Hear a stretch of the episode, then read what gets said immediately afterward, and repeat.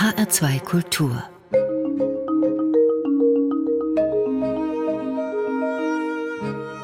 Doppelkopf Am Tisch mit Elisa Klappek, Gastgeberin, ist Stefanie Blumenbecker. Elisa Klappek, Sie sind unter anderem Rabbinerin der liberalen Synagogengemeinschaft Egalitärer Minyan in der jüdischen Gemeinde in Frankfurt am Main und Professorin für jüdische Studien an der Universität Paderborn. Vor Ihrer Ordination im Jahr 2004 waren Sie, Frau Klappek, lange Zeit als Journalistin tätig gewesen, unter anderem für den Tagesspiegel und die Taz, beide in Berlin. Sie haben als Pressesprecherin der jüdischen Gemeinde zu Berlin und als Redakteurin der Zeitschrift Jüdisches Berlin gearbeitet. Willkommen, Frau Klappek. Ja, danke schön für die Einladung. Frau Klappek, Sie engagieren sich bereits seit den 90er Jahren für eine Erneuerung der jüdisch-religiösen Tradition in Deutschland. Warum? Was hat Sie zu der Überzeugung gebracht, dass es im religiösen Judentum eine Erneuerung brauchte? Das war ein langer Weg, auch ein etwas steiniger Weg nach innen hin, ob ich selber ausreichend religiös bin, ob ich es überhaupt bin. Und dieser Weg hat doch zu der Erkenntnis geführt, dass es letztlich ein Judentum ohne die religiöse Auseinandersetzung nicht gibt. Irgendwann ist man eben doch bei der Torah und beim rabbinischen Judentum, dem Talmud. Man kann es drehen und wenden. Jüdische Kultur führt irgendwann immer doch dorthin. Und wenn man möchte, wenn ich möchte, dass das Judentum lebendig erstmal die Shoah überlebt, ja, den Holocaust, diesen Abgrund und dann lebendig sein will, dann gehört da eben auch die religiöse Auseinandersetzung damit und auch natürlich eine religiöse Erneuerung. Ja, Sie sind ja jemand, der Menschen zusammenbringt. Sie sind so eine Netzwerkerin. Sie haben zum Beispiel die liberale Synagoge Oranienburger Straße in Berlin mitbegründet. Sie haben auch die Initiative Bet Deborah mitbegründet, eine Tagung europäischer Rabbinerinnen, Kantorinnen und gelehrter Jüdinnen und Juden. Das sind jetzt nur zwei Beispiele dafür, wie Sie Menschen zusammenbringen bis heute. Ist das das, was Sie meinen, was auch das Leben in die Religion hineinbringt, die Menschen, das Zusammenkommen der Menschen, das Zusammenarbeiten der Menschen? Ja, also ich habe festgestellt, dass ich am liebsten zusammen lerne. Und auch mein erstes autodidaktisches Tora-Studium als Studentin als ich also merkte, ich möchte gerne meine Tradition viel besser studieren, das habe ich mit drei Freundinnen zusammen gemacht. Damals noch in Hamburg, als ich äh, Studentin war.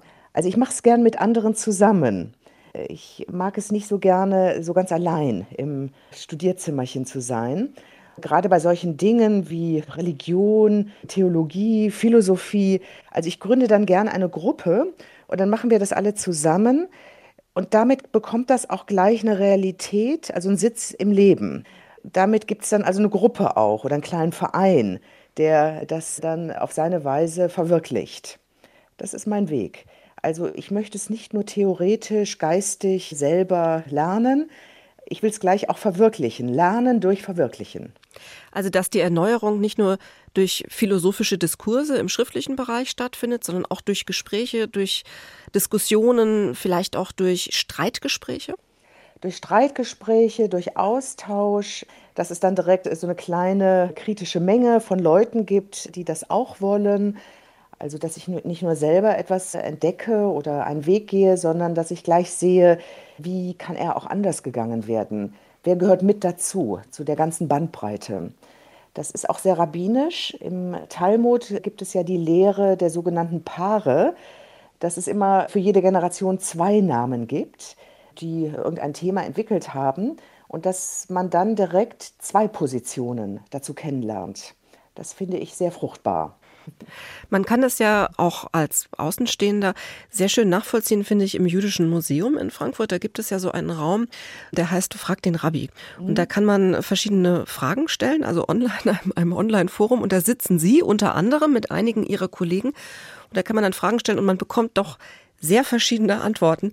Das hat mich, als ich das das erste Mal erlebt habe, im ersten Moment verwundert. Ich habe mich gefragt, wie kann das sein, dass es so viele verschiedene Antworten auf scheinbar so einfache Fragen gibt, wie zum Beispiel, sind Männer und Frauen gleich, ist eine der Fragen, die man dort stellen kann. Ja, das liegt daran, dass es im Judentum keine Lehrmeinung gibt. Wir haben keinen Vatikan, der uns sagt, was wir zu lehren haben. Wir haben allerdings jetzt grob gesagt die zwei großen Richtungen, orthodox und liberal. Und es ist klar, ich gehöre zum liberalen Judentum. Das ist das Judentum, wo auch Frauen als Rabbinerinnen zugelassen sind. Insofern ist da schon ein Unterschied. Aber letztlich ist der Rabbiner, die Rabbinerin verantwortlich. Rabbi heißt Lehrer und es hängt vom Rabbiner ab, von der Rabbinerin, wie das Judentum gelehrt wird. Sie haben ja ein Buch geschrieben über Ihren Weg bis zu Ihrer Ordination als Rabbinerin. Was ich mhm. darin spannend fand, war, dass Sie von sich sagen, dass Sie in Ihrer Jugend selbst gar nicht religiös gewesen waren und heute aber als Rabbinerin tätig sind. Was bedeutet das vielleicht auch so im Rückblick, diese Entdeckung der inneren Religiosität? Ja, also in meiner Kindheit war das normal, dass man nicht religiös ist. Es wurde in der jüdischen Gemeinde, in der ich aufgewachsen bin, das war in Düsseldorf, nicht verlangt, dass man das glaubt, was im Gottesdienst gesagt wurde. Das war wie so ein Gentleman Agreement. Vorne war der Rabbiner und der Kantor und die haben gemacht, was zu machen ist. Dann gab es ein, ein, paar alte Männer, die genau wussten, wann man aufsteht und wann nicht. Ich war ja auf der Frauenempore mit meiner Mutter. Es war völlig in Ordnung, wenn meine Mutter sich da mit ihren Freundinnen unterhielt und ich auch ein bisschen spielte. Also wir waren eine in erster Linie Schicksalsgemeinschaft. Das waren alles Überlebende der Shoah. Und es war toll, dass es immer noch Menschen gab, die in der jüdischen Gemeinde den Gottesdienst aufrechterhielten und, und kamen, regelmäßig kamen. Es war ja eine religiöse Krise, das ist ja klar. Die Frage, wo war Gott in Auschwitz, ist eine Frage, die bis heute sehr schwierig ist. Die steht im Raum. Jede religiöse Erneuerung muss sich daran auch messen. Und ich habe erst mit den Jahren gemerkt, dass ich doch religiös bin. Ich bin natürlich nicht religiös in dem Sinne, dass ich glaube, dass die Welt in sechs Tagen erschaffen worden ist. Ich glaube auch nicht, dass Gott mich belohnen wird, wenn ich jetzt alle jüdischen Gesetze einhalte und dass er mich bestrafen wird, wenn ich das nicht tue. Ja, inwiefern bin ich dann aber religiös, nicht? Wenn ich so wichtige Vorstellungen, die immer wieder wiederholt werden im religiösen Judentum, wenn ich solche Vorstellungen, Klischeevorstellungen, nicht ohne weiteres bejahe. Das ist nicht einfach. Ich habe als Studentin noch mal angesetzt und habe mit Freundinnen zusammen die Tora in Hebräisch gelesen, eigentlich mehr um mein Hebräisch zu üben, aber auch so als intellektuelle Herausforderung. Und ich habe dann festgestellt, dass in der Tora nirgends steht, du musst glauben. Also diese Vorstellungen, was Religion ist, dass man zum Beispiel an Gott glaubt, das steht da gar nicht. Es steht, höre Israel, der ewige, äh, unser Gott ist eins. Es steht nicht, glaube Israel. Und da habe ich schon festgestellt, wow, das ist ja echt eine Anforderung an den Einzelnen, nicht aus der Vielfalt des Lebens zu der einen Quelle zu gelangen. Nicht? Der ewige, unser Gott ist eins. Der ewige, wir sagen nicht der Herr, der ewige, das Wort, das ist das Tetragramm JHWH, was wir nicht aussprechen. JHWH, man kann es auch nicht aussprechen, denn es würde so ein Ausatmen daraus entstehen. Also das ist der Gottesname und er setzt sich zusammen aus Zeitwörtern. Yehi Hove Haya, es wird sein, es ist, es war. JHWH. Und das wird übersetzt als der Ewige, oder Martin Buber hat gesagt, der ewig Seiende, also ein ewiges, ja, ein ewig Währendes wird darin ausgedrückt. Und damals war ich ja Studentin der Politologie, habe ich gedacht, das ist ja wunderbar, ist ja total interessant. Also hier geht es gar nicht um ein anthropomorphes Bild, ein Mensch, nicht der Mann mit dem Rauschebart, der Großvater als Gott, sondern hier geht es um etwas ganz Philosophisches, Ewigkeit ausgedrückt, aber eine Art der Ewigkeit, die den einzelnen Menschen anspricht, wo wir eine Beziehung zu bekommen, eine persönliche, individuelle. Das ist ja der Anfang der Freiheit auch, nicht? dass das Individuum sich erfährt, nicht vor diesem Ewigen. Und da habe ich gesehen, wow, das lernt man ja gar nicht im Religionsunterricht. Das sind ja gar nicht die Themen, aber möglicherweise wäre das das Interessante. Wenn ich solchen Religionsunterricht bekommen hätte, wo solche Dinge drin vorkommen, dann wäre ich vielleicht geblieben, dann wäre ich vielleicht nicht unreligiös geworden. Ich hatte eben auch direkt den Gedanken, als Sie sagten, es steht im Text, höre Israel, dass genau da ja schon die Beziehung beginnt. Weil wenn ich höre, ja.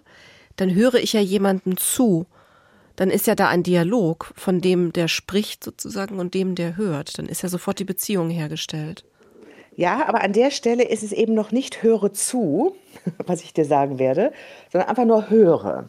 Und ich finde, in diesem, ich sage jetzt mal, großen Universum, wo es ein, einen Ursprung gibt, das ist schon jüdische Lehre, wo es diesen einen Ursprung, diesen einen Gott, diese eine Kraft gibt, aus der alles hervorgegangen ist. Wenn ich da höre, das finde ich sehr plausibel. Da kann ich, da kann ich auch Wissenschaft hören, nicht das größere Ganze hören. Und dann geht das ja weiter. Das ist also in Deuteronomium, im fünften Buch Mose steht: Höre Israel, der ewige unser Gott, der ewige ist eins. Und dann geht es ja weiter und du sollst lieben, nicht den ewigen, mit ganzem Herzen, ganzem Vermögen, ganzer Kraft. Also mit welcher Haltung sollte man hören? Also indem man das liebt, nicht mit einer liebenden Haltung. Das ist jetzt nicht so eine billige Liebe, ich finde alles toll, aber indem man das Herz öffnet für das Ganze, das ist eben auch die Überzeugung, hinter der ich voll stehen kann. Es gibt eigentlich nur Kreativität, indem man vom Guten her, nicht von, mit einer liebenden Haltung positiv an die Dinge herangeht. Dann entstehen gute Sachen. Vom Negativen her geht das nicht, funktioniert das nicht. Das heißt nicht, dass Gott nur gut ist. Aber unsere Beziehung zu Gott funktioniert nur oder erstellt sich nur, wenn wir mit dieser positiven Haltung uns öffnen und zu hören versuchen. Ja, und da habe ich gemerkt, wow, ich bin doch religiös in diesem ganz ursprünglichen Sinne, wie das auch in der Tora steht. Ich kann das und ich möchte das auch. Wir müssen uns befreien von den Klischees und eben so im späten 20. Jahrhundert, frühen 21. Jahrhundert, so wieder zu dieser Haltung kommen, dass wir eben heute Religion ehrlich für uns erschließen und auch leben können. Frau Klappek, wir wollen jetzt auch noch etwas hören. Das ist jetzt vielleicht eine, ein ja, bisschen ja. brutale Überleitung. Aber Sie haben uns eine Musik mitgebracht, die Sie für unser Gespräch ausgesucht haben. Mehrere Musiken. Der erste Titel, den wir hören wollen, ist von Alice Merton und er trägt den Titel No Roots.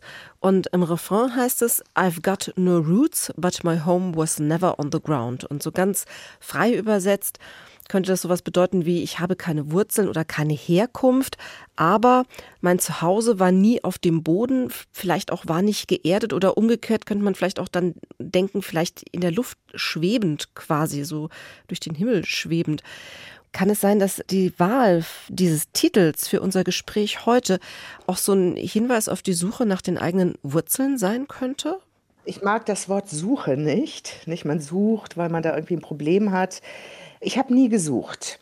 Ich habe die Religion, ich habe Gott nicht gesucht, sondern ich habe angefangen, mich darin zu entwickeln und immer besser auszukennen.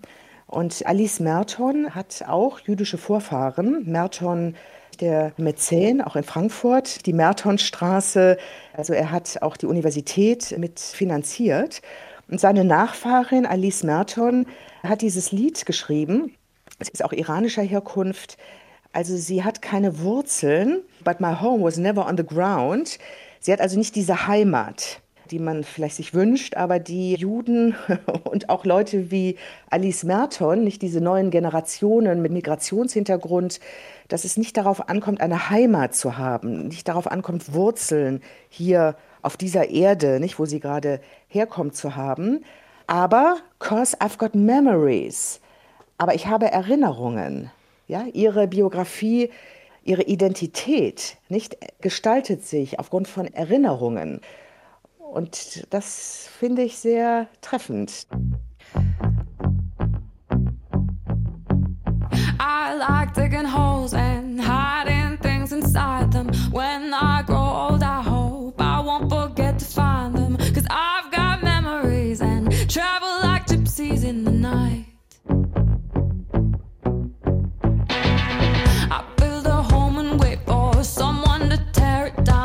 Then pack it up in boxes, head for the next town running. Cause I've got memories and travel like gypsies in the night.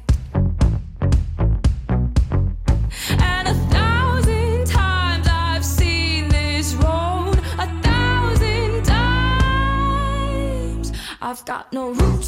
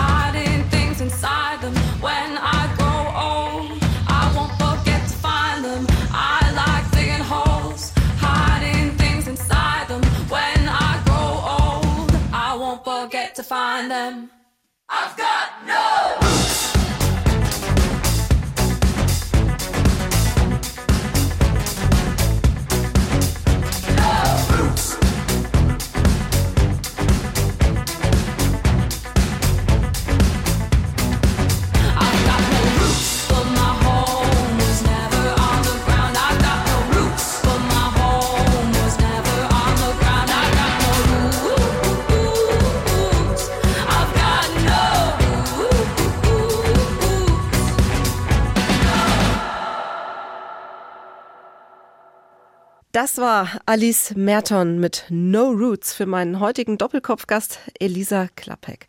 Elisa Klappek ist Rabbinerin in Frankfurt und das bereits seit 2004. Frau Klappek, der Weg zu Ihrer Arbeit als Rabbinerin war auch ein Weg, der ganz viel mit Identität zu tun hatte. Das haben Sie eben schon beschrieben. Und Sie sagen auch in Ihrem Buch, dass, und das hat Sie immer gestört, dass bis heute jüdische Identität vor allem an den beiden Feldern Israel einerseits und Antisemitismus andererseits festgemacht wurde. Und zwar zum einen von außerhalb, also von der nicht-jüdischen Mehrheitsgesellschaft, die immer mit diesem Blick auf die Juden schaut.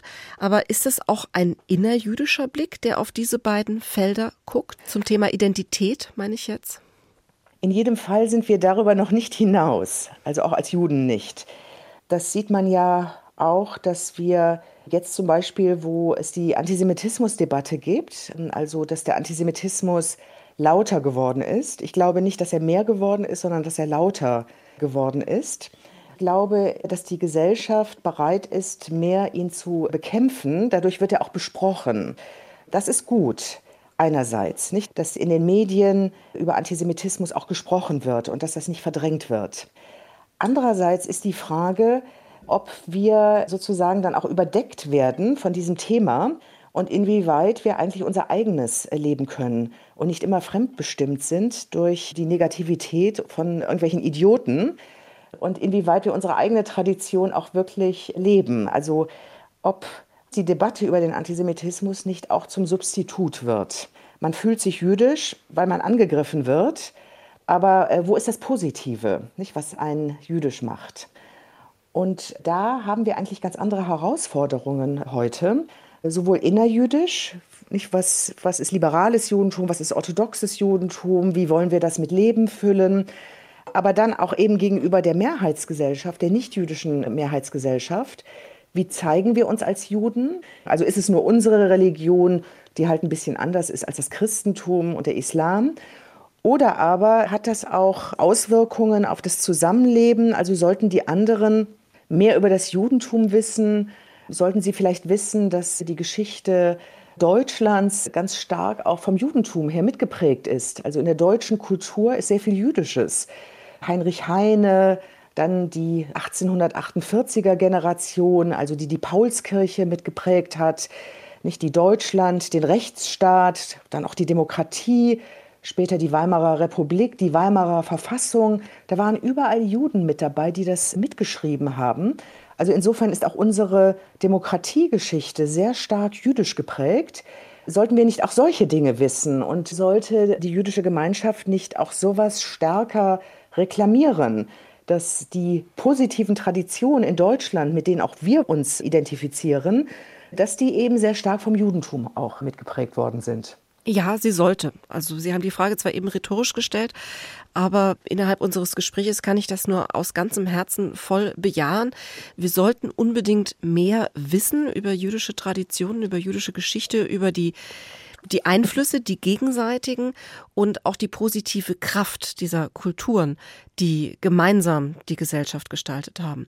Sie haben ja eine sehr lange Familiengeschichte im Südwesten Deutschlands, die Sie bis in das Jahr 1360, glaube ich sogar, zurückverfolgen 1390. 1390 mhm. zurückverfolgen können. Also 14. Jahrhundert, das ist wirklich eine sehr, sehr lange Zeit. Meine Familienerinnerung endet, glaube ich, mit der dritten oder vierten Generation, dann ist Schluss, dann weiß man nichts mehr.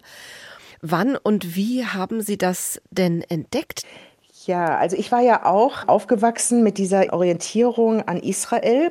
Das also etwas Positives nach der Shoah, die Staatsgründung Israels und dass dort ein Staat mit einer starken jüdischen Identität entsteht und dem Antisemitismus hier, dieser schwarze Schatten der Shoah, der noch über allem lag. Und das hat dazu geführt, dass wir als Kinder in der jüdischen Gemeinde gar nicht darüber geredet haben, was eigentlich das jüdische Leben in Europa war. Ich konnte das gar nicht unterscheiden. Jüdisches Leben in Polen, jüdisches Leben in Deutschland, deutsches Judentum, aschkenasisches Judentum, also all diese verschiedenen Möglichkeiten, das war kein Thema. Also ich selber wusste gar nichts davon, dass es vor der Nazizeit ein liberales Judentum in Deutschland gegeben hat und sogar die erste Rabbinerin der Welt, die ist 1935 ordiniert worden in Offenbach. Sie kam aus Berlin und in Offenbach lebte der große liberale Rabbiner Max Dienemann und der war so mutig, ihr die Rabbinatsprüfung abzulegen. Und seit 1935 gibt es also die erste Rabbinerin der Welt. Sie ist leider in Auschwitz umgebracht worden, 1944. Ja, und nun kam es dazu, dass 1998, 99 ich zusammen wieder mit Freundinnen die Tagung Beit Deborah, Tagung europäischer Rabbinerinnen, Kantorinnen und rabbinisch gelehrter Jüdinnen und Juden ins Leben rief, in Berlin damals. Und ich rief den Direktor des Archivs des Zentrum Judaicum in Berlin an, wo inzwischen der Nachlass von Regina Jonas angelangt war. Und er fragte ihn, ob vielleicht jemand ein Buch über Regina Jonas schreibt, über diese erste Rabbinerin der Welt, denn wir wollen auch mehr wissen, wer war das? Und er sagt am Telefon, also leider hat sich niemand gefunden bislang, hätten Sie Lust, ein Buch über sie zu schreiben?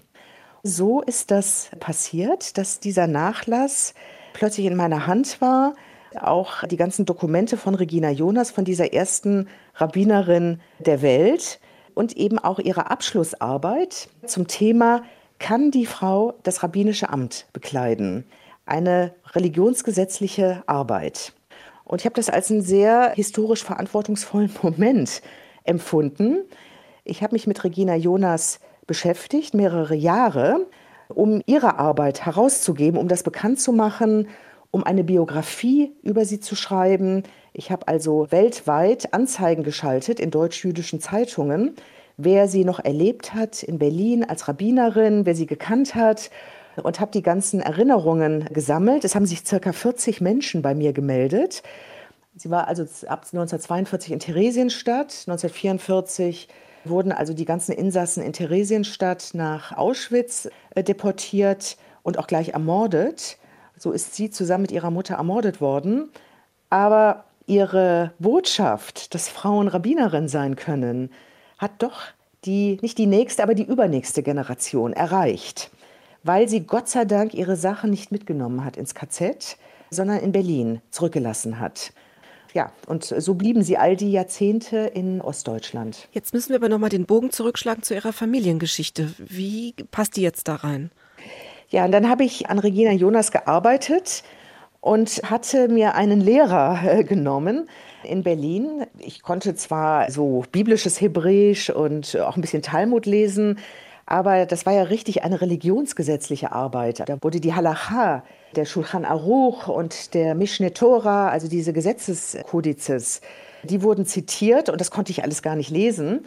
Und da hat der orthodoxe Baal Koreh, also der Vorleser aus der Torah, der war so ein bisschen feministisch angehaucht, der hat sich bereit erklärt, mit mir all diese Quellen zu studieren.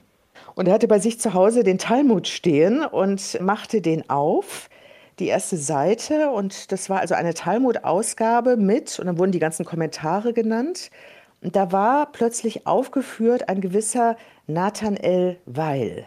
Korban Nathael, so wird es genannt. Und der Name ist Nathanael Weil. Der Vorsteher des Rabbinatsgerichtes in Karlsruhe. Und als er das las, vorlas, durchzuckte es mich plötzlich. Ich hatte da so vage Erinnerungen, es hatte mich nie richtig interessiert, aber da habe ich dann doch zum ersten Mal mir den Stammbaum angesehen, den meine Mutter hatte von Verwandten unserer Familie, die die Nazizeit überlebt hatten, weil sie nach Amerika ausgewandert sind. Und den habe ich dann angesehen und stellte fest, das ist mein Vorfahre. Meine Familie kommt aus dieser Gegend, Karlsruhe und dann also Südwestdeutschland, Kippenheim, Elsass. Nicht, das war diese ganz starke jüdische Gegend. Nun hat dieser Lehrer mich oft gefragt, warum willst du das eigentlich alles lernen? Heute interessiert sich doch niemand für den Shulchan Aruch und diese Dinge. Heute liest man die Zeitung. Und ich war ja auch nicht richtig religiös. Nicht? Ich wusste nicht so richtig, also bin ich es, bin ich es nicht. Da hatte ich immer Skrupel und habe immer mit mir gerungen.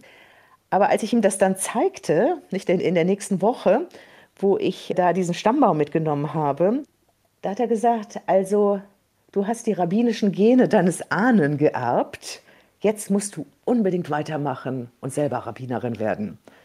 Und innerlich habe ich das gespürt, ja, das stimmt. Ich muss das weitertragen. Frau Klappek. Mir wurde da natürlich auch in dem Moment bewusst, mhm.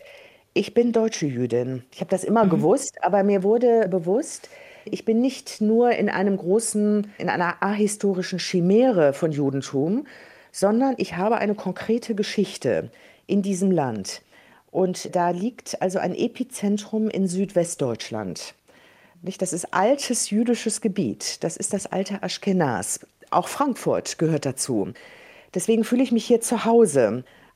Frau Klappek, Sie haben für unseren Doppelkopf Musik von Frauen ausgesucht, ausschließlich von Frauen, von sehr verschiedenen Frauen aus verschiedenen Zeiten, Ländern und auch Musikstilen. Und das nächste Stück, das war das, was Sie mir als erstes genannt haben, dass Sie das unbedingt dabei haben möchten bei unserem Doppelkopf. Das ist der Cinnamon von Sarah Dash. Das ist so ein richtiger Dance-Classic-Hit eigentlich, so 70er Jahre. Tanzen Sie gern? Also ich tanze sehr gern und ich liebe Soul-Musik. Ich war und bin Fan der Gruppe Labelle. Das war die Gruppe, die war sozusagen das Gegenstück zu Diana Ross and the Supremes. Die haben immer Baby Love und so, so sweet Lieder gesungen. Aber La Belle kam mit Voulez-vous coucher avec moi und so ganz harten, fast schon feministischen Songs. Und eine Frau aus dieser Gruppe von Labelle war Sarah Dash. Die war aber auch Solosängerin.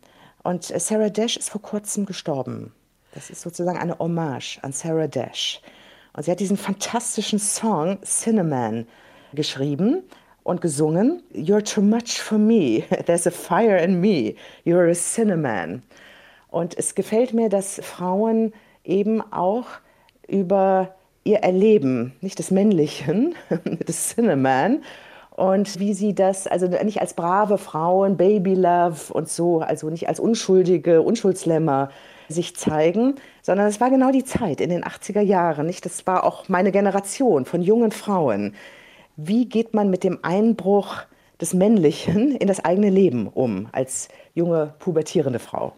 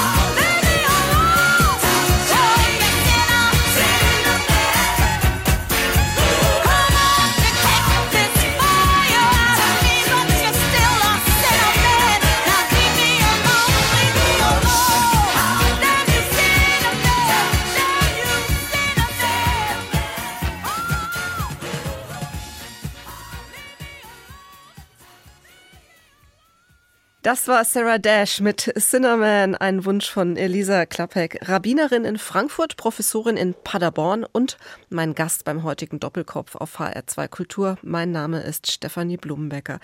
Frau Klappek, wir finden beide den Titel ganz wunderbar, den wir eben gehört haben, diesen Dance-Klassiker. Sie sagten eben, es geht um das Männliche, das einbricht in das Leben einer Frau. Eine schöne Formulierung. Wahrscheinlich einer heterosexuellen Frau, muss ich dazu sagen. Nicht? Das ist ja auch verschieden. Äh, das ist vielleicht auch die Überleitung zu meiner feministischen Einstellung. Nicht? Für mich war das als junge Frau in der Pubertät und später, wie wahrscheinlich für jede Frau, der Einbruch der Sexualität. Nicht? Ist ein, ein ganz wichtiges für die Persönlichkeit, auch für die Identität. Und äh, die Sarah Dash hat das halt in diesen 80er Jahren so wunderbar ausgedrückt und alle haben dazu getanzt. Ich weiß gar nicht, ob wir wussten, nicht wozu was wir äh, tanzten. Aber es zündet immer noch. Hm? Ja, es zündet. Es hat total Feuer, ja, genau. Die weibliche, die feminine Seite in der Religion oder auch im Gottesbild, das ist ja ein Thema, das Sie auch in Ihren Vorträgen und Schriften immer wieder gerne aufgreifen. Warum ist denn Gott im Hebräischen nicht explizit männlich? Also offenbar waren die weiter als wir heute in den Vorstellungen. Also Gott ist nicht explizit männlich. In der Torah, das Tetragramm, die vier Buchstaben, JHWH, das hat nichts mit männlich und weiblich zu tun. Das ist eher ein Zeitwort, ewig seiend. Und der andere Name, Elohim, der vereinigt eigentlich alles. Ja? El heißt Gott, Eloha ist eher weiblich, würde ich sagen, die Gottheit, Elohim, Plural in Hebräisch. Also ein, ein Wort, was es alles vereinigt. Und möglicherweise ist das auch richtig. Alle Gottes Ideen zusammen in einem. So aber, dass man es nicht mehr bildhaft darstellen kann. Das Judentum ist ja jetzt nicht unbedingt eine Religion, bei der man sofort an Feminismus denkt, aber es gibt ja eine ganze Reihe von großen Heldinnen in der Bibel, wie zum Beispiel Judith oder Deborah oder auch Esther. Haben Sie denn, Frau Klappheck, vielleicht eine Lieblingsheldin und hat die auch vielleicht eine Botschaft für uns heute noch? Ja, also erstmal will ich sagen, es ist ambivalenter. Beim Judentum denke ich in Bezug auf Frauen fast ausschließlich an starke Frauen. Es ist nur die Geschlechtertrennung sehr stark, dass Männer im Gottesdienst, auch wie das aussieht mit dem Gebetsschal und anderen Dingen äußerlich das Judentum repräsentieren. Aber die starke jüdische Frau ist absolut ein, ein Topos im Judentum. Insofern gibt es sehr starke, auch orthodoxe jüdische Frauen. So, und jetzt haben Sie mich aber gefragt, ob ich eine Heldin oder ein Vorbild hätte. Es gibt eine Prophetin, die intrigiert mich. Das ist die Prophetin Hulda. Die hat wahrscheinlich auch gelebt. Sie ist historisch und sie hat die Tempelreformen mitgetragen, dass es also nur noch einen Tempel gibt, nämlich den in Jerusalem, keine anderen Heiligtümer mehr und dass der Opferkult nur noch in Jerusalem vollzogen wird und nicht mehr überall dezentral im ganzen Land. Also sie war eine politische Frau und der damalige König Josia, der hat den Tempel renoviert und da wurde plötzlich ein Buch entdeckt. So steht es in der Bibel. Und der König lässt dieses Buch zu der Prophetin Hulda bringen, um das zu identifizieren. Und sie sagt, das ist die Torah. Und man fragt sich heute, was war das? Das war wahrscheinlich das fünfte Buch Mose. Möglicherweise ist das der älteste Teil, der als Torah galt. Und das gefällt mir sehr, dass also der König eine Prophetin konsultiert hat. Das heißt, sie war eine mächtige Frau, sie gehörte mit zu dieser Oberschicht. Sie war eine geistige Frau, wahrscheinlich eine intellektuelle Frau. Auf der anderen Seite hat sie aber auch, wenn Sie dann das nächste Kapitel lesen, dann ist da eben dieser Krieg im Gang gegen die Opferstätten, gegen die anderen Altäre im ganzen Land. Und eben auch unter anderem gegen die Ascherot, also gegen die Astarte-Stelen, gegen die weiblichen Gottheiten. Also es ist mit einer Frau, einer Hulda, der Prophetin legitimiert worden, dass eben die anderen weiblichen Gottheiten zerstört wurden. Insofern ist es eine ambivalente Figur. Aber das frage ich mich auch heute, ob ich selber auch in dieser Ambivalenz bin. Ich bin einerseits für die Gleichberechtigung der Frau, für Erneuerung der Religion. Aber die Frage ist, was zerstört man mit dabei? Was wird dadurch verloren? Das ist eine Ambivalenz, die, glaube ich, jeder haben sollte, der oder die weitergeht. Was wird zurückgelassen? Sie sagen ja auch in Ihren Schriften, dass das Judentum zur Stärke befähigt. Vielleicht geht das genau in die Richtung, die Sie eben beschrieben haben, nämlich zu einer Stärke, die auf der einen Seite in der Lage ist, lähmende Katastrophen zu überwinden, aber auch zu einer Stärke, die zur Schuldfähigkeit befähigt. Und das fand ich ein total interessantes Wort, die Schuldfähigkeit eines Menschen und inwieweit das mit Stärke zu tun hat. Ja, da sehe ich also auch den Unterschied zwischen Judentum und Christentum, dass die Schuld im Judentum anders besprochen wird. Und mich stört am Christentum, dass durch die Erbsünde und diese Vorstellung, dass der Mensch schuldig ist, entsteht natürlich so eine Abwehr, dass man da gar nicht mehr drüber reden will. Nicht, man will rein sein vor Schuld. Aber äh, im Leben macht man sich einfach schuldig. Nicht? Durch die eine Handlung verletzt man immer auch irgendjemanden, auch wenn man das vielleicht gar nicht wollte aber dass wir fähig werden, mit unserer jeweiligen Schuld umzugehen, was wir tun. Aber es ist auch was Positives. Schuld ist auch etwas Positives. Ich bin jemandem etwas schuldig. Ich bin Ihnen jetzt äh, dieses Interview schuldig. Nicht? Das ist ja auch was Positives. Also, dass man eben schuldfähig wird, das ist die Kunst.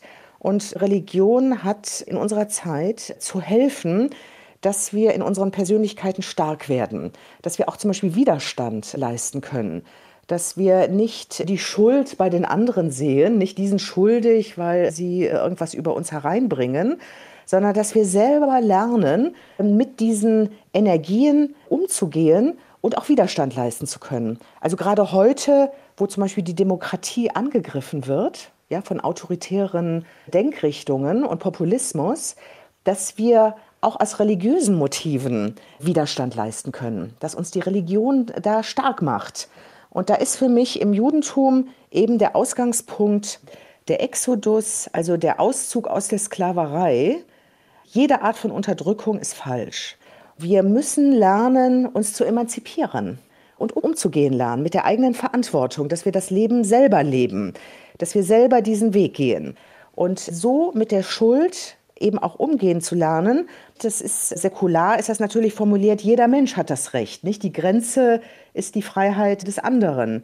Da ist der große Sinn, sehe ich, der Religion, insbesondere der jüdischen Religion, das eben heute auch zu formulieren. Und das kann man ja dann auch recht unmittelbar in Bezug zum Feminismus setzen. Also wenn man zum Beispiel an die doch noch recht aktuelle MeToo-Debatte denkt, da spielt ja auch der Begriff des Widerstandes, der Widerstandsfähigkeit eine ganz wichtige Rolle, der inneren Stärke, Dinge zu benennen, anzuklagen und auch zu überwinden in diesem Zusammenhang. Wie können Sie das in Bezug zum Feminismus, zum aktuellen Feminismus setzen? Diese Stärke, die aus der Religion erwächst und vielleicht auch diese, diese Position eben der Schuldfähigkeit, des, des, des sich Erwehrens, sagen wir vielleicht mal so. Also wir haben ja im Judentum diesen Begriff Mitzvah, Mitzvot, die Gebote. Das kann man aber auch übersetzen als Verpflichtungen. Wir haben Pflichten, wir sind beauftragt worden bestimmte Dinge zu tun. Und die Torah verpflichtet uns, die Freiheit zu verwirklichen. Es ist eine religiöse Pflicht. Es ist nicht nur ein Recht auf Freiheit, es ist eine Pflicht. Und deswegen in dieser MeToo-Debatte kommt das eigentlich wieder auf. Habe ich die Pflicht, wenn mir sowas passiert ist, sexuelle Übergriffe, das auch bekannt zu machen? Habe ich die Pflicht, weil andere Frauen da ja auch drunter leiden? Nicht? Bin ich da unter der Pflicht, das jetzt auszusprechen? Und da muss die Gesellschaft die Bedingungen dafür schaffen, dass man das auch aussprechen kann. Denn ich sollte nicht Opfer werden, wenn ich das ausspreche oder wenn andere Frauen den Mut haben, das auszusprechen. Und da ist unsere Gesellschaft weit zurück, diese Bedingungen zu schaffen. Das ist die Gesetzgebung für den Whistleblower. Der, der es ausspricht, dass da etwas nicht in Ordnung ist in dem Betrieb, nicht koscher. Und das sind auch die Frauen, die solche Dinge aussprechen. Und da meine ich, da können die Religionen, wenn sie sich richtig verstehen, ja, als Pflichtenethiken, könnten etwas leisten. Aber wir sind mit unseren Religionen zu sehr in alten gesellschaftlichen Vorstellungen stecken geblieben. Ich sage, im Judentum ist das Menschenopfer abgeschafft, ja, mit der Geschichte von Abraham und Isaak. Gott will kein Menschenopfer. Das heißt, niemand soll sich aufopfern für falsche Strukturen. Und so sehe ich das. Nicht? Wir haben die Mitzvot, wir haben diese Verpflichtungen. Und bei mir sind es aber mehr die Verpflichtungen, es muss auch weitergehen. Heute ist es eben auch die Gleichberechtigung der Frau. Das ist eine Pflicht. Da dürfen die Frauen sich nicht einfach nur tragen lassen, sondern da muss man auch was für tun. Das ist uns von Gott als unser persönliches Potenzial, auch als Frauen, eingegeben worden. Ein wunderbares Schlusswort. Und wir kommen auch so langsam zum Schluss unseres Doppelkopfgespräches. Wir wollen dieses Gespräch mit einer Musik beenden. Und zwar haben Sie für den Abschluss ein Stück von einer türkischen Sängerin herausgesucht, Gülsen. Das Stück heißt Bangir Bangir. Und ich muss gestehen, ich konnte ja nun den Text nicht verstehen. Ich habe auch keine Übersetzung dazu gefunden. Aber auf dem Musikvideo, das habe ich mir angesehen, da erschien es mir so, als würde diese junge, sehr attraktive attraktive Sängerin einen jungen Mann, der auch durchaus sehr attraktiv ist, regelrecht abservieren, weil er sie scheinbar nicht ernst genommen hat. Liege ich da richtig? Da liegen Sie richtig, aber das Entscheidende ist, und das ist vielleicht auch die richtige Brücke zu der Sarah Dash, da ist nicht er der Cinnamon, sondern er hat in ihr die schlafende Schlange aufgeweckt. Nicht, sie merkt das selber. Sie hat dieses Potenzial und fordert heraus und ist also auch enttäuscht nicht von, von diesem Freund. Und das zeigt eben auch die jüngere Generation. Nicht, das sind nicht mehr die 80er Jahre, das ist heute. Und es freut mich sehr, dass eine türkische junge Frau das singt. Also die haben Power, nicht die türkischen Frauen, auch sie. Frau Klarfeig, vielen Dank für dieses Gespräch und ich wünsche Ihnen noch einen ganz wunderbaren Tag. Dankeschön. Wir hören jetzt zum Abschluss die Sängerin Gülsen mit Bangir Bangir.